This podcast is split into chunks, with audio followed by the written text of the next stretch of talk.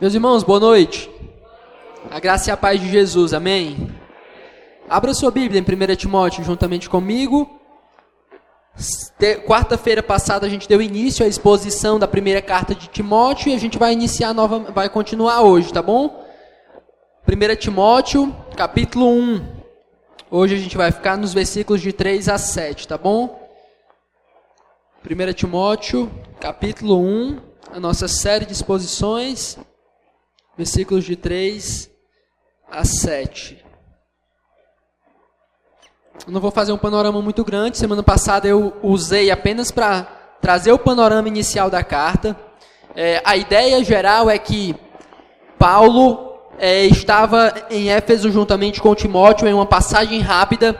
E ao estar lá em Éfeso, ele percebeu que é, havia a necessidade de exortar algumas pessoas e de repreender algumas pessoas que estavam ensinando umas coisas que não eram muito legais, umas coisas que não estavam em conformidade com a doutrina que ele vinha pregando, com o evangelho que ele estava pregando às igrejas. Mas Paulo não podia ficar em Éfeso, ele tinha que rumar para Macedônia e ele deixou Timóteo pra, responsável por organizar essas questões na igreja. Então Timóteo ele fica em Éfeso para lidar com algumas questões de ordem doutrinária e de ordem eclesiástica, isso é, de organizar o culto e a liderança da igreja que estava meio bagunçada. As mulheres estavam tomando a frente de tudo, as pastoras lá querendo se levantar, as bispas, e Paulo escreve para organizar a liderança da igreja e corrigir erros. E a gente vai ver já como isso acontece hoje, pela primeira, é, uma exposição hoje mais detalhada, nos versículos de 3 a 7, como ele começa a combater esses erros que estavam acontecendo na igreja de Éfeso, tá bom? Então, vamos ler 1 Timóteo 1, do 3 ao 7. Tem apenas isso em mente, que Paulo escreve para corrigir, para ajudar Timóteo a corrigir os erros que estão acontecendo lá na igreja de Éfeso, as pessoas que estão bagunçando a comunidade, tá bom? Vamos lá, a partir do versículo 3 vai dizer assim a palavra de Deus. Quando eu estava de viagem rumo da Macedônia, te roguei permanecesses ainda em Éfeso para admoestares a certas pessoas, a fim de que não ensinem outra doutrina, nem se ocupem com fábulas e genealogias sem fim, que antes promovem discussões do que o serviço de Deus na fé. Ora, o intuito da presente admoestação visa ao amor que procede de coração puro e de consciência boa e de fé sem hipocrisia. Desviando-se algumas pessoas destas coisas, perderam-se em loquacidade frívola, pretendendo passar por mestres da lei, não compreendendo todavia nem o que dizem, nem os assuntos sobre os quais fazem ousadas asseverações. Vamos orar mais uma vez. Nosso Deus, amado e bendito, nós pedimos a tua bênção para nessa noite a nossa meditação na tua palavra. Esteja conosco, na direção ao teu povo, que o teu povo venha acolher com mansidão, receber a tua palavra, estar pronto para ouvi-la com atenção. Usa-me como instrumento em tuas mãos e que teu nome seja glorificado acima de tudo e de todos. A minha oração no nome do teu filho Jesus. Amém. A gente vai fazer naquele sistema, exposição, eu vou tentar explicar o texto na ordem que ele se encontra aqui, de maneira breve, clara, sem muitos pormenores, mas tentando também não lhe deixar com dúvidas.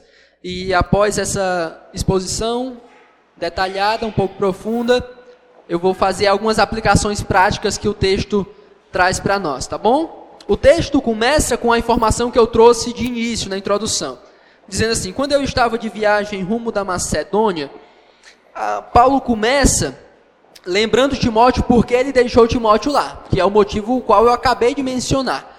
Paulo estava indo para Macedônia, ele estava em Éfeso ali com Timóteo, estava indo para Macedônia. E ele diz: Quando eu estava de viagem rumo da Macedônia, te roguei permanecesses, permanecesses ainda em Éfeso, para demonstrares a certas pessoas a fim de que não ensinem outra doutrina.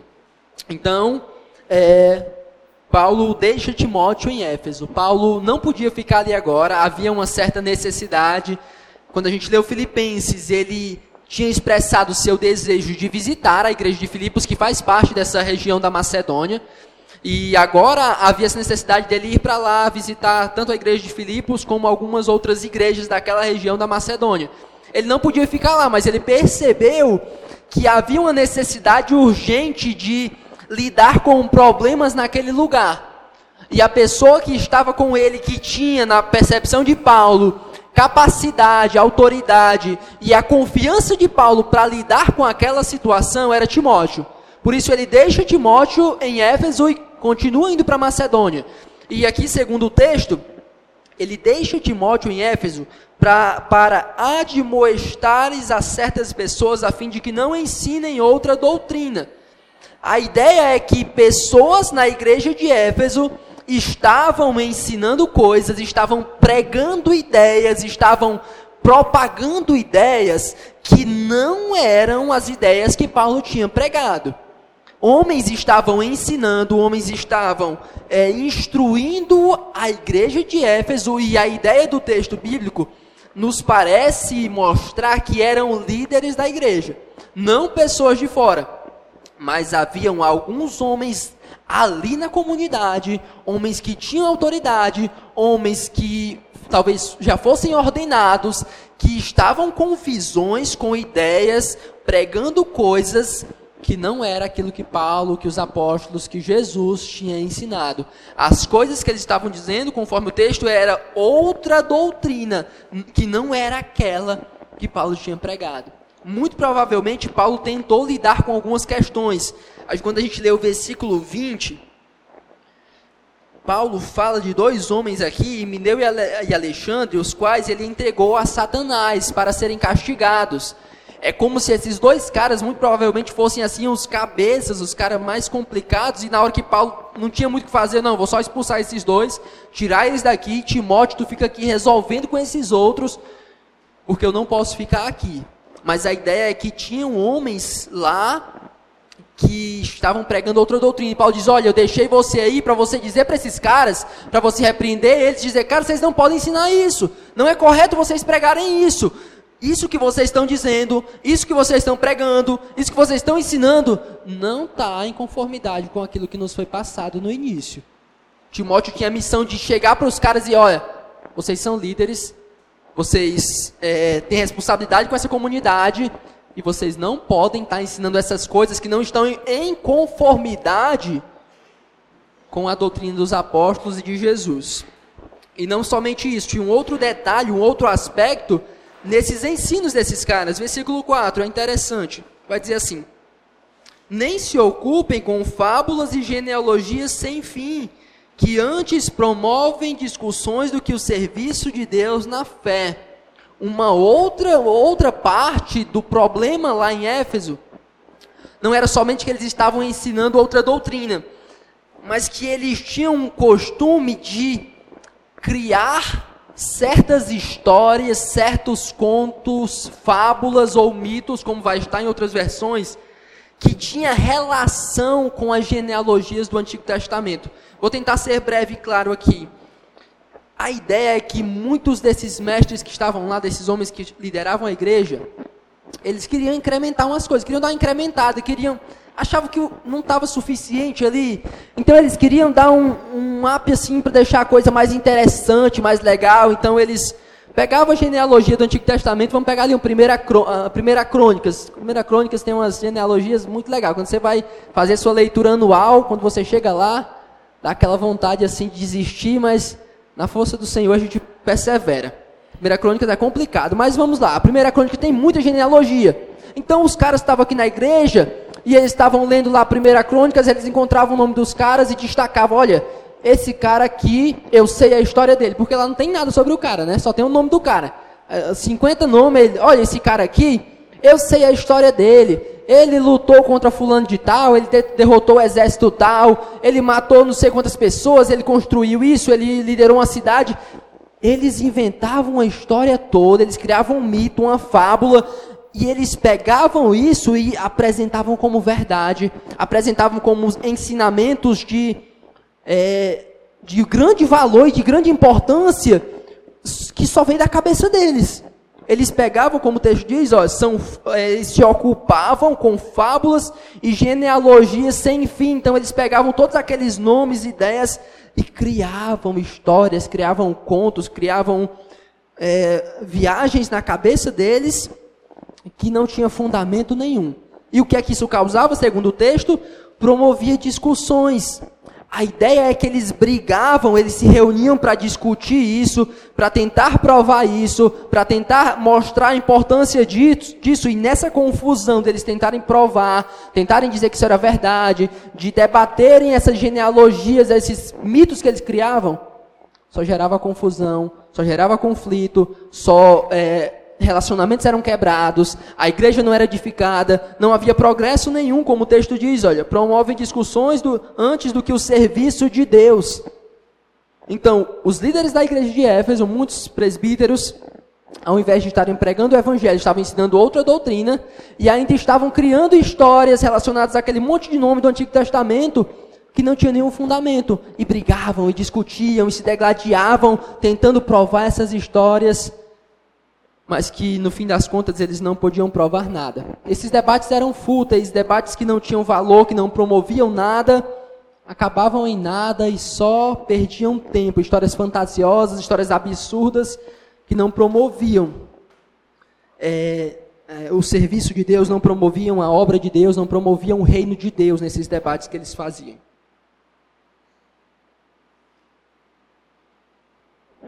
O que Paulo está apontando aqui é que essa, essa ideia deles, essa criação dessas lendas, desses, desses, desses mitos, não, não tinham nada de relevante. Não produziam nada para o reino de Deus, não produziam nada para o serviço de Deus. Não tinha valor, irrelevante, era fútil, era inútil. Eles estavam se ocupando com isso. Timóteo repreende eles, admoesta eles para que eles não fiquem perdendo tempo com isso, porque isso não serve de nada. E aí, Paulo, no versículo 5, após ter mandado Timóteo fazer essa repreensão, ele é, elabora o motivo da sua admoestação, da sua exortação. Ele fala no versículo, no versículo 5. Ora, o intuito da presente admoestação visa ao amor que procede de coração puro e de consciência boa, e de fé sem hipocrisia. Paulo está falando aqui sobre o objetivo dessa exortação. Ele está dizendo: olha, Timóteo, é necessário que você admoeste, isto é, repreenda, corrija esses camaradas que estão é, ensinando outras coisas que, e que estão é, perdendo tempo com coisas que não têm valor nenhum, com ideias, com mitos que não têm nenhuma serventia. Eu preciso que você repreenda eles. E aí no versículo 5 ele diz: e o objetivo disso é o amor que procede de coração puro, de consciência boa e de fé sem hipocrisia. A ideia aqui é que o objetivo de, da exortação que Timóteo deveria fazer era, era o amor. Ao exortar aqueles homens para que eles abandonassem aquelas ideias, aquelas, aquelas loucuras que eles estavam fazendo, Paulo e Timóteo pretendiam que eles encontrassem um caminho mais excelente, um caminho superior àquele que eles estavam vivendo o caminho do amor. E o caminho do amor, conforme o nosso texto aqui, tem três elementos. Ele vem de um coração puro, de uma consciência boa e de uma fé sincera. Podemos dizer uma fé sem hipocrisia. Pureza, integridade e sinceridade são os elementos do genuíno amor cristão. E a exortação desses versículos 3 e 4, uma exortação dura, uma exortação severa, visava que eles deixassem as suas os seus debates tolos e direcionassem a sua vida para uma vida de amor. Um amor que é marcado por pureza, por sinceridade e por integridade. Se eles direcionassem a sua vida para é, ter um coração puro, para ter uma consciência limpa e para ter uma fé sem hipocrisia, eles poderiam amar realmente a Deus e ao povo de Deus e não perder tempo com aquelas ideias loucas que eles estavam elaborando.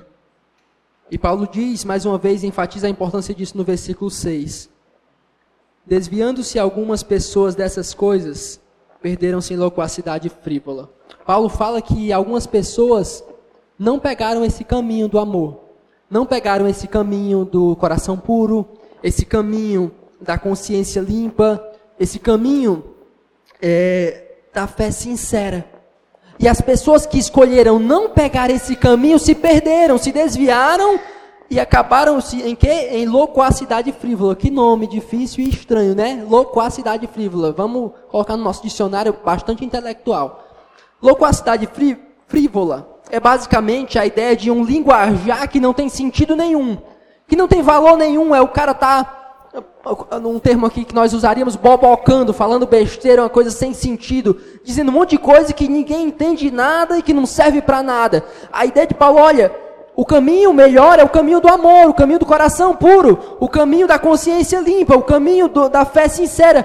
Muitas pessoas não têm pegado esse caminho, elas têm preferido abandonar tudo isso e se manter nos seus debates, nas suas ideias loucas, e nisso eles se perderam.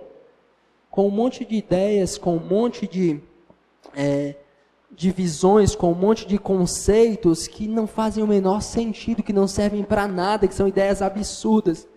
Quando eu estudo esse texto, eu lembro de um cara muito conhecido aqui no nosso país que é, hoje é basicamente um exemplo claríssimo disso. O pessoal está com medo de eu citar um cara. Não, pessoal, não. É o, é o Caio Fábio. O Caio Fábio é o cara que você vê claramente isso acontecendo na vida dele. Que anteriormente foi muito conhecido pela postura, pelas doutrinas, a visão dele, mas que hoje é um cara totalmente louco, um cara que tem ideias sem sentido, que ah, o que ele fala se afastou totalmente do evangelho, que é, é só loucura o que ele fala, as ideias dele é só é, bobocando sem sentido nenhum, que é tudo fútil, tudo inútil os ensinos de um cara como ele, que não, as ideias não fazem o menor sentido.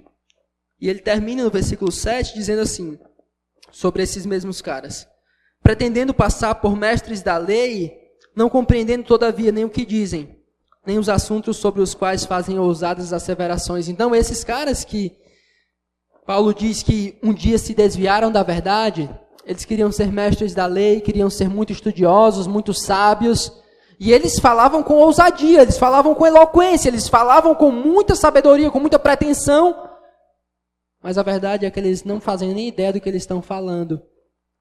Timóteo repreende esses caras que estão indo por esse caminho porque tem outros que já foram por isso. E esses outros se perderam totalmente. Eles queriam ser mestres, queriam saber de tudo, mas eles não sabiam de nada. Eles não, eles não sabiam de nada. Por mais que eles falassem com muita ousadia, por mais que eles falassem com muita pretensão, com aparentemente muita sabedoria, no fim das contas eles não sabiam de nada.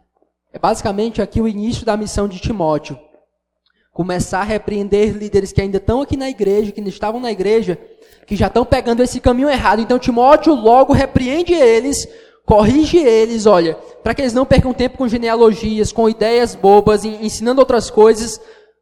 Eles têm que focar no amor, coração puro, consciência limpa, fé sincera, porque teve pessoas que rejeitaram isso.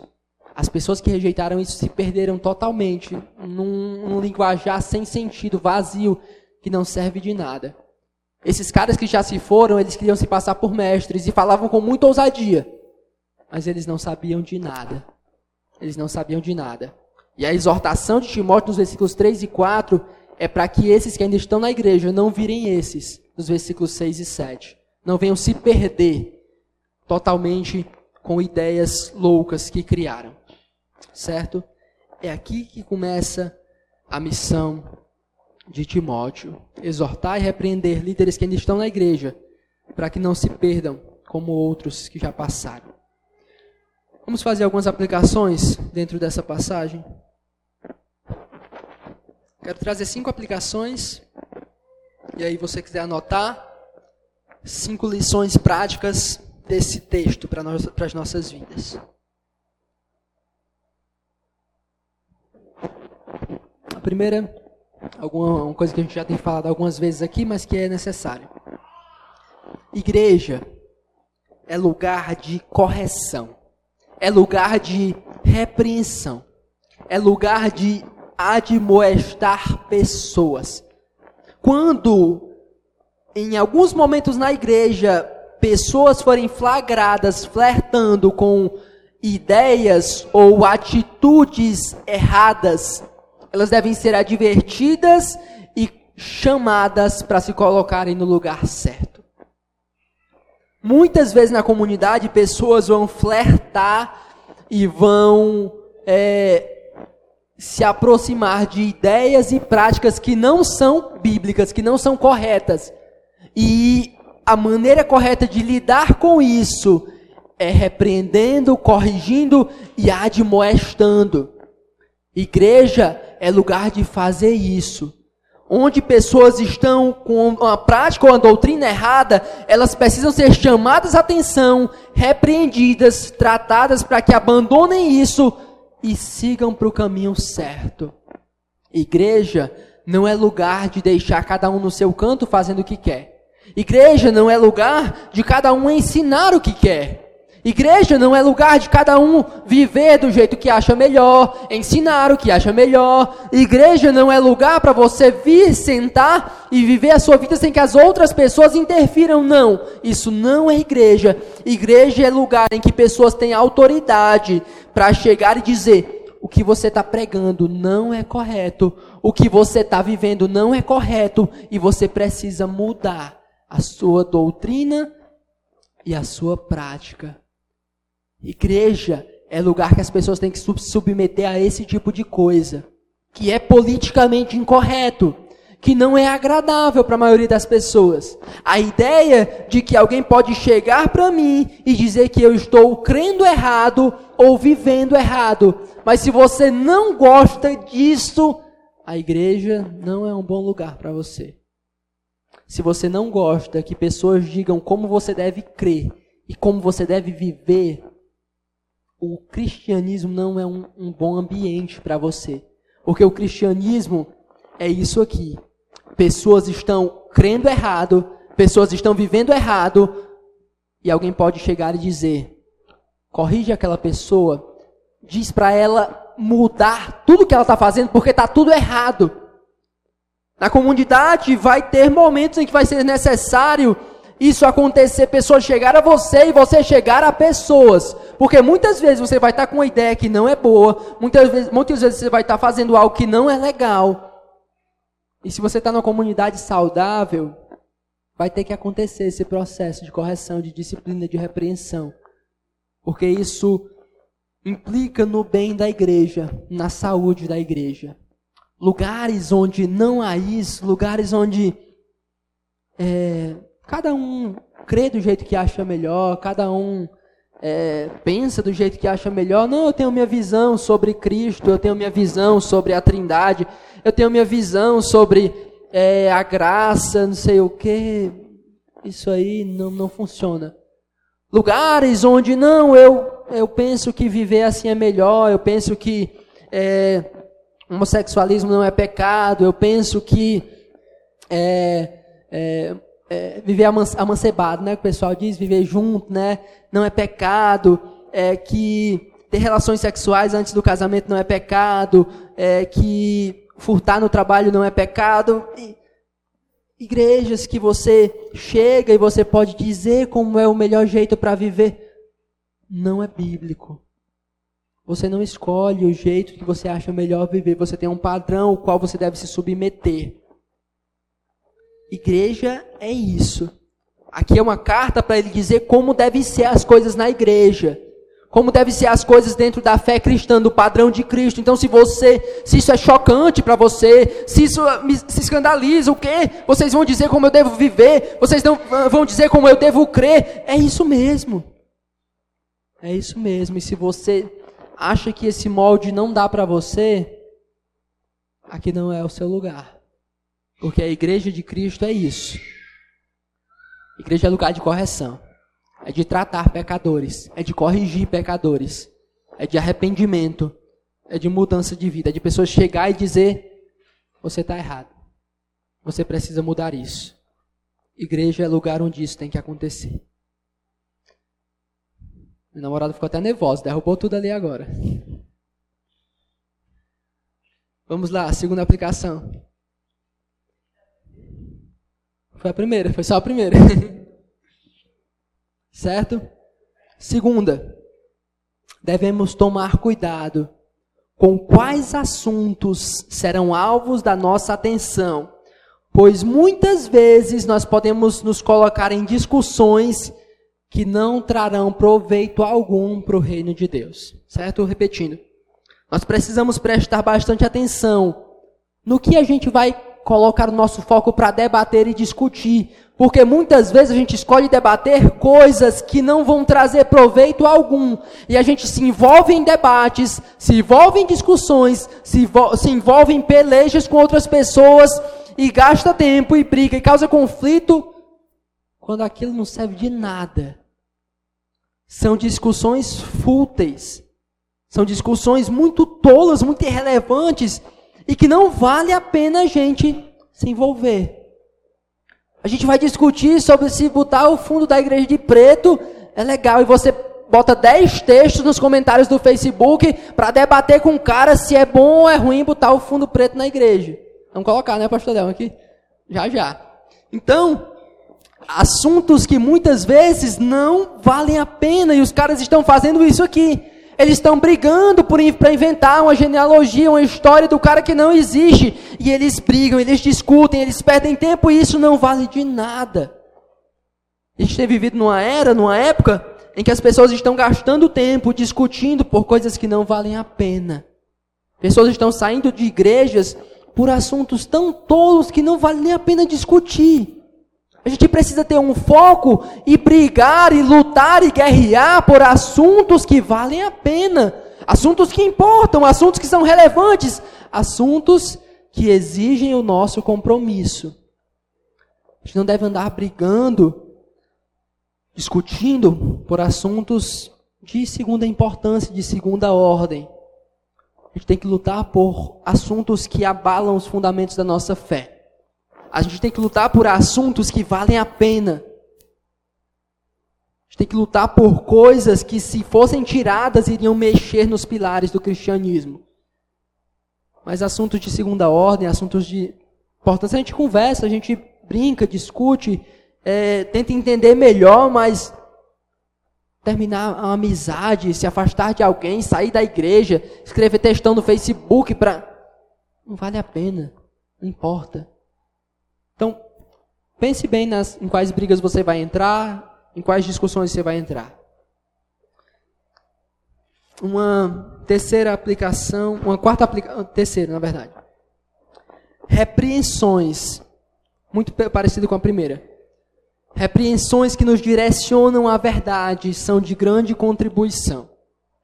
Pois o amor cristão só pode vir por meio de um coração puro, de uma boa consciência e de uma fé genuína. Repetindo, repreensões que nos dirigem à verdade são de grande contribuição, pois o amor cristão só pode vir de um coração puro, de uma boa consciência e de uma fé genuína. O que é que isso quer dizer? Paulo é, escreve e diz que Timóteo tinha que repreender os homens, tinha que exortar os homens.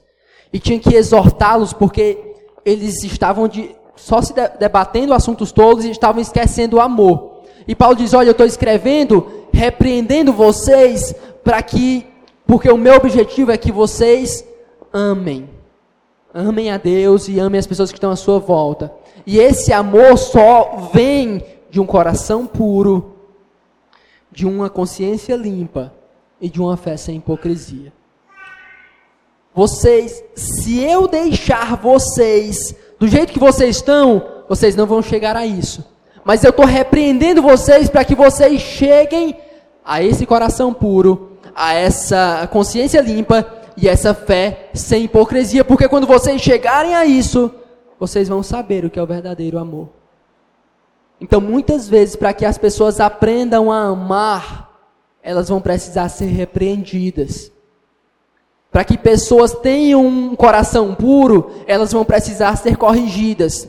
Para que pessoas tenham uma consciência limpa, elas vão precisar ser chamadas atenção. Para que pessoas tenham uma fé sincera, vai precisar que você chegue duro, com severidade e corrija as pessoas. A ideia de que você está amando e ensinando alguém a amar quando você deixa ela do jeito que ela está e não fala nada, também não é uma ideia bíblica. Não é uma ideia legal.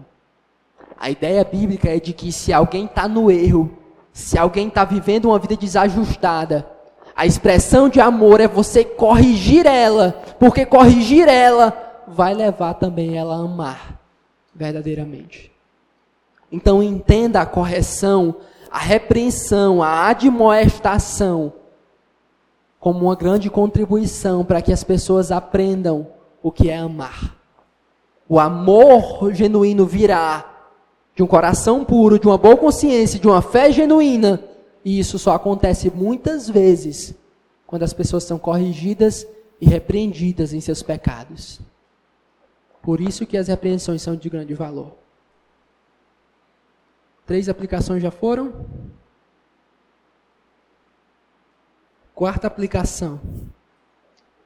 Tirar o foco dessas coisas que eu acabei de falar. É, não ter um coração puro, não ter uma boa consciência, uma consciência limpa, não ter uma fé sincera. É o caminho para a perdição. É o que Paulo diz no versículo 6. Desviando-se algumas pessoas destas coisas, estas coisas do versículo 5, elas se perderam em loquacidade frívola. O caminho para a destruição de alguém, o caminho para a perdição de alguém, ela se tornar indiferente a esses elementos tão essenciais do caráter cristão. Quando alguém tem o seu coração totalmente corrompido, que não há mais pureza no coração, que não há mais desejo nenhum por santidade no coração, quando a consciência dela já foi silenciada, e a ideia da consciência silenciada, eu gosto muito de ilustração, eu vou usar essa ilustração para você aprender e guardar e usar com outras pessoas. Eu vou até tentar lembrar aqui, tenho medo de não esquecer, certo? Sem pressa, já já a gente termina, tá bom? E até nove e meia aqui, a gente está aí. A ideia de uma boa consciência, a gente perde uma boa consciência, nossa consciência não é limpa quando a gente vai silenciando ela. A consciência é como se fosse um triângulo dentro do nosso coração. Vamos lá, coração, triângulo dentro do nosso coração. E a nossa consciência nos acusa como se esse triângulo fosse girando e perfurando o nosso coração. O triângulo tem três pontas, ele vai perfurando. A nossa consciência está nos incomodando, está nos chamando a atenção, está mandando a gente parar. Esse triângulo vai girando e perfurando o nosso coração. Mas a gente vai silenciando, a gente vai se calando, a gente não vai mudando. De tal forma que as pontas desse triângulo vão se perdendo, vão se destruindo. Até que ele vai virando um círculo. Porque a gente silenciou. E à medida com que ele vira um círculo, ele não nos incomoda mais. Ele não mexe mais conosco. Ele não mais nos leva, é, não mais nos acusa. Porque a gente silenciou tanto que esse triângulo que nos incomodava é um círculo que agora está dentro de nós. Que não mais vai nos incomodar. A gente calou a nossa consciência. Quando a gente não tem o coração puro, quando a gente cala a nossa consciência, e quando a gente tem uma fé hipócrita, a gente está totalmente perdido. Acabou para a gente. A gente se perdeu totalmente. E agora só o que resta é destruição. Só o que resta é perdição. Porque a gente perdeu todos os elementos que poderiam nos levar a um amor sincero. Quatro aplicações, última para a gente encerrar. Esse é mais simples, a gente vai acabar de boa, tá bom? Quinta aplicação. Devemos analisar o conteúdo dos discursos que ouvimos, à luz da sã doutrina. Pois, por mais confiante e eloquente que alguns homens sejam, eles podem estar pregando algo que não é o Evangelho. Repetindo, nós precisamos avaliar discurso, os discursos que ouvimos à luz da sã doutrina, porque muitas vezes a gente ouve pessoas que falam bem, que ensinam bem, que falam com muita confiança, que são muito eloquentes, mas o que elas dizem pode não estar em conformidade com o Evangelho. O versículo 7 diz que eles falavam com muita ousadia, faziam afirmações muito categóricas, mas eles nem sabiam do que estavam falando. Muitas vezes é assim. A gente se impressiona com o que as pessoas dizem. Esse cara, o cara fala muito bem. Eu vou abraçar o que esse cara está dizendo. Eu vou me chegar porque essa ideia é muito legal. Porque a gente se empolgou com a maneira como o cara falava, com o jeito dele, com a confiança dele.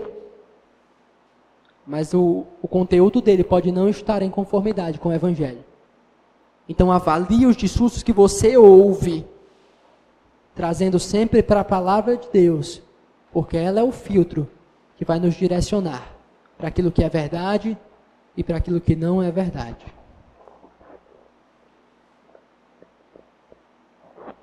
Amém? Vamos orar. Guarde essas verdades no seu coração. Alimente a sua alma com essas explicações e aplicações do texto bíblico. Coloque-as em prática. Reflita sobre como você pode melhorar à luz de tudo isso.